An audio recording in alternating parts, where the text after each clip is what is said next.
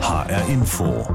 Das war das Thema am Morgen. Warme Worte gegen heiße Zeiten. Das Ende der Weltklimakonferenz.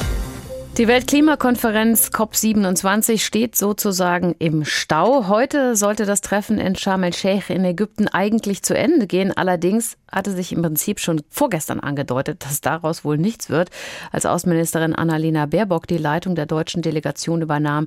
Da ging sie schon von einer Verlängerung aus. Wäre nun der Klimagipfel ein Fußballspiel, dann müsste in der Verlängerung auch die Entscheidung fallen, wenn nicht hinterher alle Mann aufs Tor ballern sollen. Anna Osius beobachtet COP27 in Ägypten für uns. Es hat sich ein bisschen was bewegt. Nach einem erlösenden Ergebnis sieht es aber eher nicht aus, oder? Nein, leider nein. Also Annalena Baerbock hat ja ganz klar gesagt, noch nie waren ambitionierte Ergebnisse auf einer Weltklimakonferenz so schwierig wie in diesen Tagen. Und andererseits muss man natürlich sagen, bislang war wohl jede Weltklimakonferenz die schwierigste, die man bislang hatte. Ein bisschen gehört das wohl auch hier zur Dramaturgie. Ganz am späten Abend ist ein ganz bisschen Bewegung in die Sache gekommen, weil die armen Länder eben einen relativ konkreten Entwurf eingebracht haben, einige Schritte vorgeschlagen haben, wie man vielleicht doch noch zu einer Einigung kommen könnte, vor allem eben in diesem Schritt Punkt klimabedingte Schäden und Verluste. Aber das ist erstmal ein erster Entwurf. Das ist längst noch nicht so, dass es auch am Ende beschlossen wird. Und das ist ja das große Problem bei dieser Weltklimakonferenz. Es soll um die Umsetzung gehen, also dass die Versprechen, die beim Pariser Klimaabkommen gemacht wurden, eingehalten werden. Und Umsetzung heißt halt konkret werden Karten auf den Tisch und vor allem eben Zahlen. Es geht hier ums Geld. Und die reichen Länder und vor allem eben die größten Verschmutzer, die sollen für die armen Länder zahlen und einige wollen das halt auf gar keinen Fall.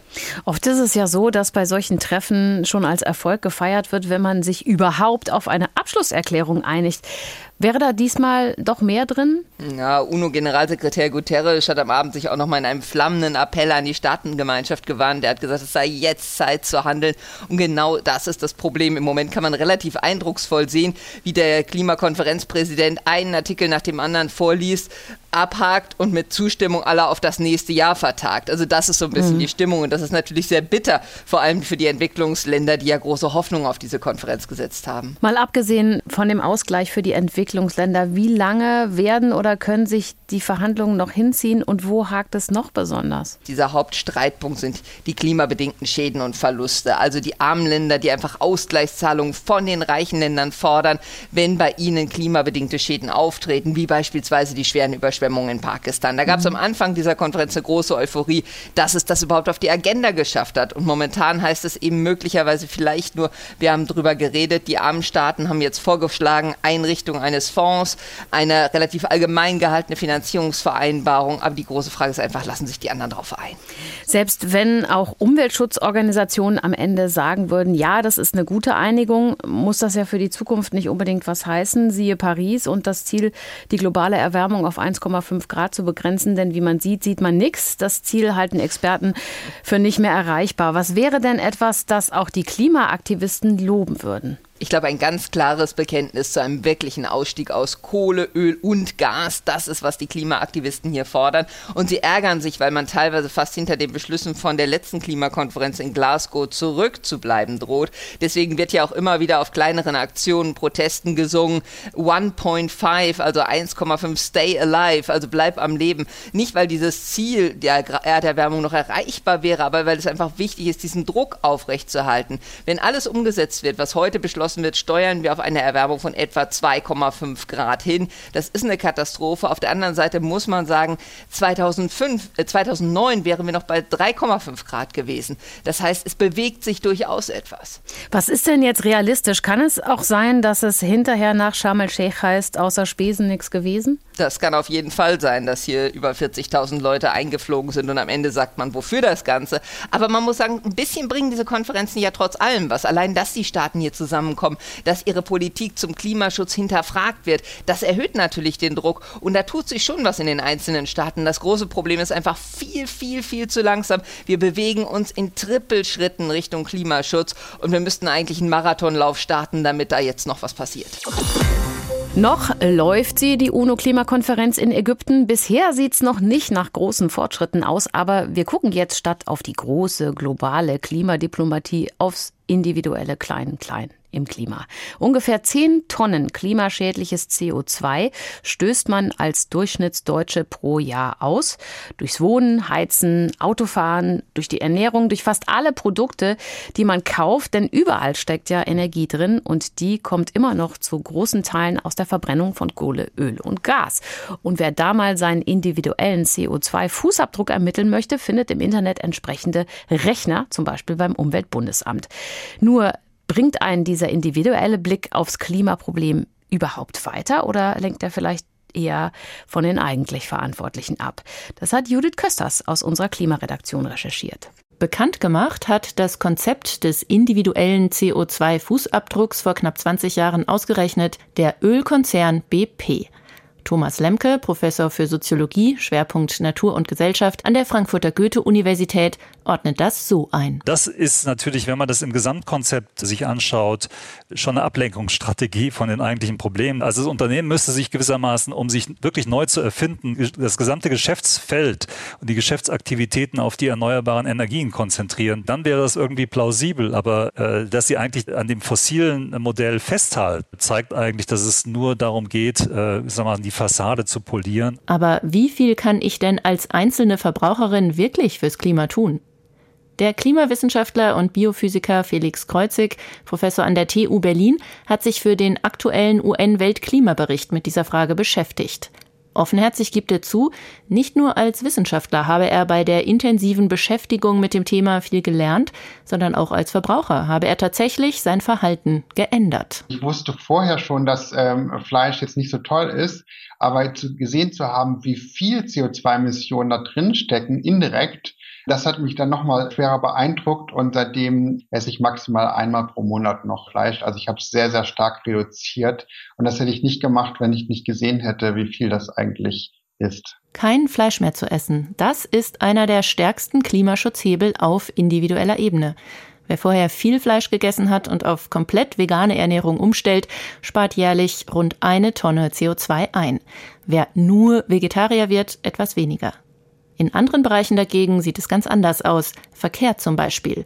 Viel wichtiger als individuelle Entscheidungen, schreiben die Forscher, sei dort die richtige Infrastruktur. Wenn ich im Vorort wohne zum Beispiel und dann die Eltern müssen auf der anderen Seite der Stadt zur Arbeit und es gibt keinen öffentlichen Nahverkehr, dann würde ich den Eltern jetzt kein schlechtes Gewissen machen, dass sie trotzdem im Auto fahren. Darum geht es eben nicht sondern dann geht es eben darum, das Angebot zu ermöglichen, dass es auch so funktioniert, dass man ohne Auto dahin kommen kann. Zum Glück, sagt der Klimawissenschaftler, sind wir ja nicht nur Verbraucherinnen und Verbraucher, sondern auch politische Wesen, die aus ihrer Sicht sinnvolle Klimaschutzmaßnahmen einfordern können, zum Beispiel eine U-Bahn-Anbindung für ihren Stadtteil.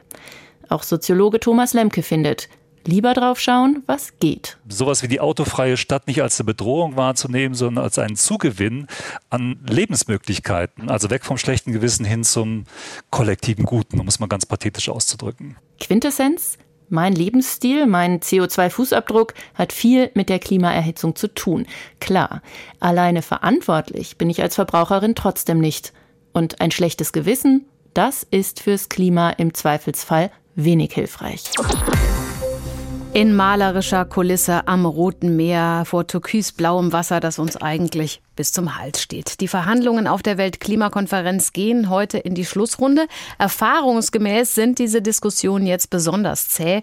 Es wird gerungen, gefeilscht, sich an Formulierungen gerieben, aber am Ende komme doch eh nichts Bahnbrechendes dabei raus. So war zumindest die Vorhersage des Hamburger Klimaforschers Professor Dr. Mujib Latif. Und das, obwohl die Zeit sehr drängt, im Kampf gegen den Klimawandel aktiv zu werden. Mujib Latif ist nicht zur Weltklimakonferenz nach Sharm el-Sheikh gereist, weil er skeptisch war, ob hier wirklich Durchbrüche erreicht werden können. Ich habe ihn eben gefragt, heute geht es auf der Weltklimakonferenz in die Schlussverhandlungen. Außenministerin Baerbock hat schon gemutmaßt, dass man in die Verlängerung geht, weil die Verhandlungen schwierig seien. Also bisher alles wie immer, oder? Ja, genau, alles wie immer. Und die wichtigste Botschaft, zumindest für mich, die kommt jetzt gar nicht von der Weltklimakonferenz, sondern die kommt von Wissenschaftlerinnen und Wissenschaftlern, die eben sagen, dass auch 2022 der Ausstoß von CO2 wieder gestiegen ist. Und insofern hat man oder ich jedenfalls das Gefühl, dass man dort zusammenkommt und viele Worte austauscht, aber überhaupt nicht merkt, dass die Welt immer noch in die falsche Richtung geht. Zum ersten Mal stand bei dieser Weltklimakonferenz ja das Thema Loss and Damage auf der Tagesordnung. Das heißt, Industrienationen sollten ärmere Länder des globalen Südens entschädigen, die besonders unter den Folgen des Klimawandels leiden. Ist das kein Erfolg? Naja, also zunächst einmal muss man sagen, dass das ja wohl eine Selbstverständlichkeit ist, wenn das Verursacherprinzip gilt. Wenn ich also, ich weiß es, ob Sie eins haben, aber wenn ich Ihr Auto kaputt mache, bin ich dafür verantwortlich. Und genauso muss es natürlich auch international sein. Die Industrieländer sind die Hauptverantwortlichen für die globale Erwärmung, für die bisherige globale Erwärmung und damit auch für die Klimaschäden. Und dann ist es doch wohl klar, dass die Industrieländer dann auch die besonders betroffenen Länder, das sind meistens die Entwicklungsländer, auch unterstützen, die Schäden zu begleichen. Aber nochmal, es ist zwar wichtig, dass das geschieht, aber es hat ja überhaupt keinen Einfluss auf den Ausstoß von CO2, das heißt auf die Klimaentwicklung. Mhm. Und insofern muss ich ganz ehrlich sagen, werden hier wirklich Dinge verhandelt, die zwar wichtig sind, aber die am Ende nicht zielführend sind für das, was man eigentlich machen will, nämlich die Erderwärmung zu begrenzen. Sie gelten ja eigentlich als hoffnungsloser Optimist, auch wenn Sie sehr pessimistisch auf diese Klimakonferenz blicken. Aber Sie haben es selbst schon gesagt, Sie halten das Ziel, die Erderwärmung auf 1,5 1,5 Grad zu begrenzen, schon lange für nicht mehr erreichbar. Können wir eine Klimakatastrophe überhaupt noch aufhalten? Naja, theoretisch könnte man es noch erreichen, aber dazu müssen die Länder wirklich mal anfangen, ihren Ausstoß von Treibhausgasen drastisch zu senken. Also beim G20-Gipfel auf Bali haben die Staatschefs sich ja nochmal dazu durchgerungen, das 1,5 Grad Ziel zu bekräftigen. Das heißt also die Erderwärmung auf unter oder auf höchstens 1,5 Grad zu begrenzen. Aber dazu müssten tatsächlich die Emissionen, also der Ausstoß von Treibhausgasen innerhalb kurzer Zeit bis 2030 halbiert halbiert werden. Und das ist utopisch und deswegen wird man das auch nicht hinbekommen. Was die Klimakatastrophe anbelangt, wie man es ausdrückt, ist eine Sache. Klar ist, dass wir doch heute schon extreme Klimafolgen zu beklagen mhm. haben, viele Klimatote auch. Und natürlich wird die Welt nicht untergehen, wenn wir das 1,5 Grad Limit reißen. Aber die Verhältnisse werden natürlich immer schwieriger und die Lebensbedingungen auf der Erde, die verschlechtern sich in einem Maße, wie wir es bisher nicht gehabt haben, zumindest wenn wir über die 2 Grad Marke gehen.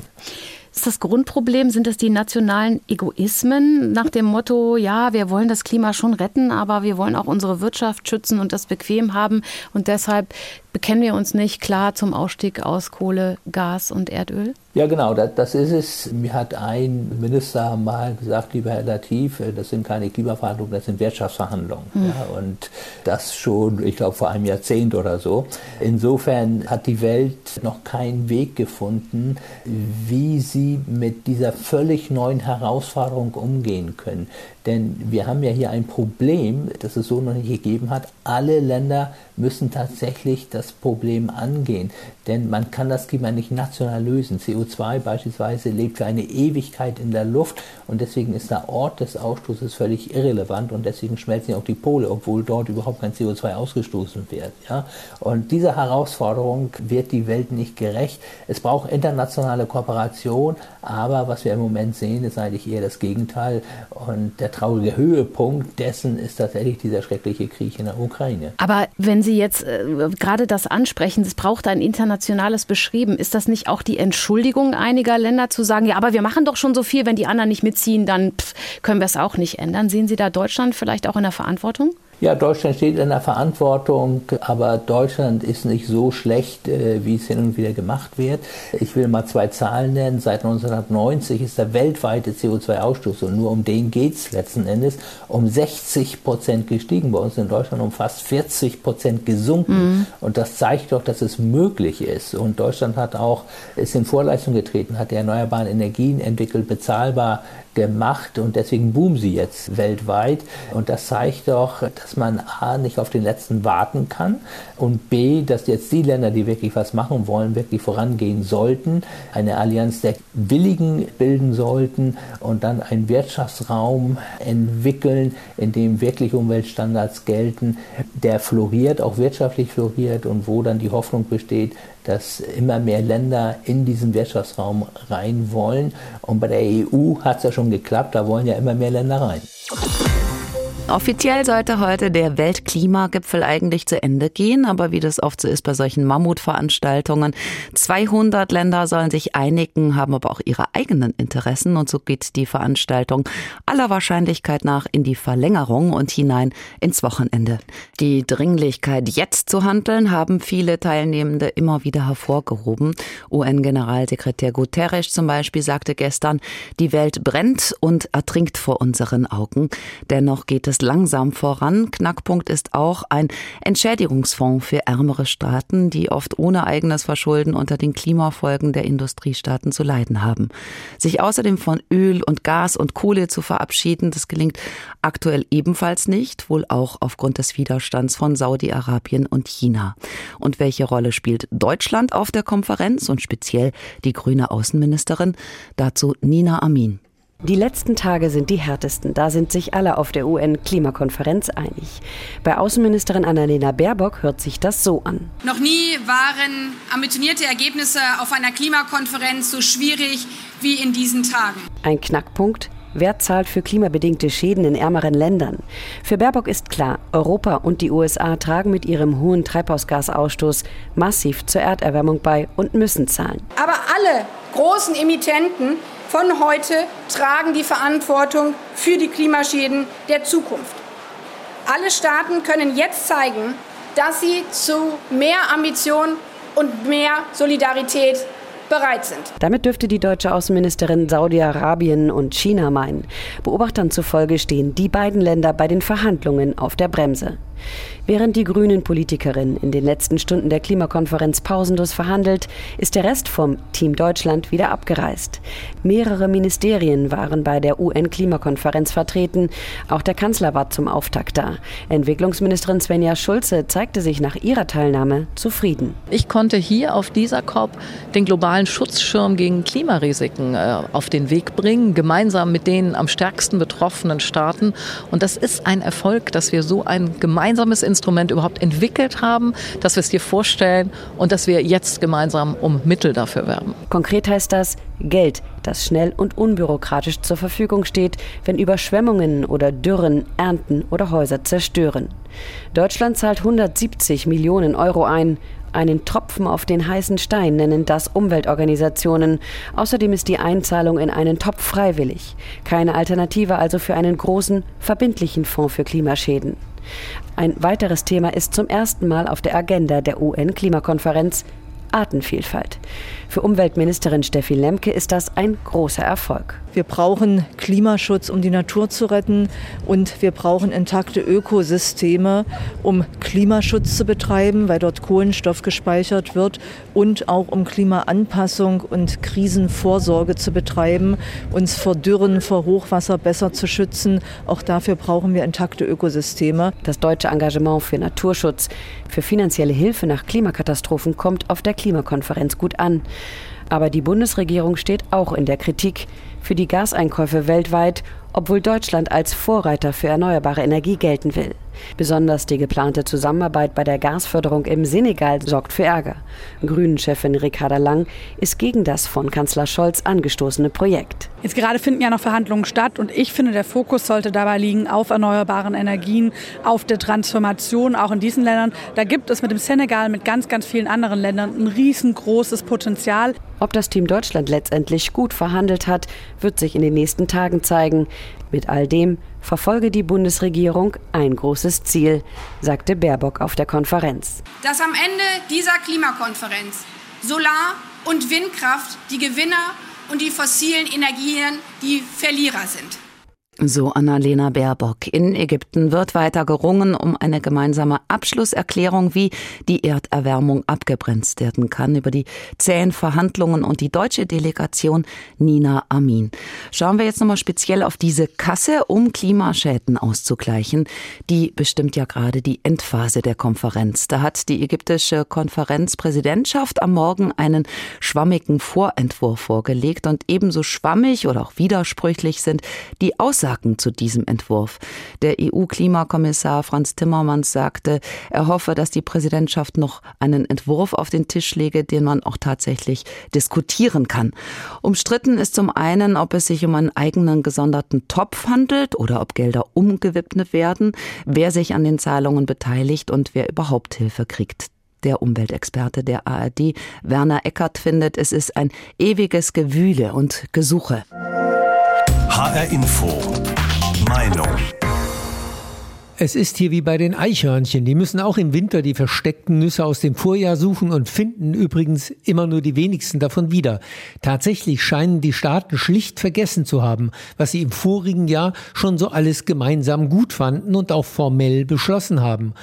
Um jede einzelne Formulierung in der politischen Abschlusserklärung wird wieder gerungen, als ginge es da um was Neues. Dabei sind das sowieso alles nur Worte, denen viel mehr Taten folgen müssten. Wirklicher Fortschritt beim Klimaschutz ist in diesem Jahr ohnehin nicht zu erwarten. Am Rande der Verhandlungen rettet man sich damit der Umsetzung früherer Beschlüsse. Energiepartnerschaften mit Indonesien, Ägypten, Südafrika, die helfen diesen großen Schwellenländern bei einer Energiewende weg von den fossilen Quellen Kohle, Öl und Gas. Auch wenn das nur die Umsetzung bestehender Beschlüsse ist, das ist immerhin zielführend. Aber die quälenden Debatten um die immer gleichen Formulierungen sind es nicht. China spielt eine sehr schwierige Rolle. Peking ordnet alles, auch den Klimaschutz, seinem Streben nach Weltmacht unter. Saudi-Arabien wittert wiederum erkennbar Morgenluft für seine Öl- und Gasvorräte in der derzeitigen geopolitischen Situation und versucht über seinen wirtschaftlichen Einfluss auf das Gastgeberland Ägypten das Rad der Geschichte wieder zurückzudrehen. Und Deutschland spielt eine durchaus schillernde Rolle. Der größte Geldgeber in der Klimafinanzierung kommt an seine Grenzen. Mehr als die schon versprochenen sechs Milliarden im Jahr sind derzeit im Bundeshaushalt nicht drin. Problematischer für die deutsche Rolle aber die panische Aktion von Bundeskanzler Scholz im Senegal. Im vergangenen Jahr hatte Deutschland zugesagt, kein Geld mehr für irgendwelche fossilen Projekte. Jetzt stellt er aber Mittel für die Erschließung neuer Gasfelder in Aussicht. Das kostet Vertrauen. Ja, wenn die Deutschen auch gerade machen, wozu ihnen ist, Blöd, dieses Gas hilft uns jetzt überhaupt nichts und bis es endlich fließen würde, sollten wir eigentlich längst unabhängig davon sein. Es ist natürlich auch kein einfaches Umfeld in diesem Jahr für große Schritte beim Klimaschutz. Und deshalb wird es wohl schon als Erfolg gefeiert werden, dass alle irgendwie zusammenhalten. Am Ende und jenseits aller politischen Deklarationen werden die klimabedingten Schäden und Verluste aber immer größer. Und das übrigens wird viel teurer, als entschiedene Schritte gegen die Klimakrise jetzt es jemals sein könnten. HR Info. Das Thema. Wer es hört, hat mehr zu sagen.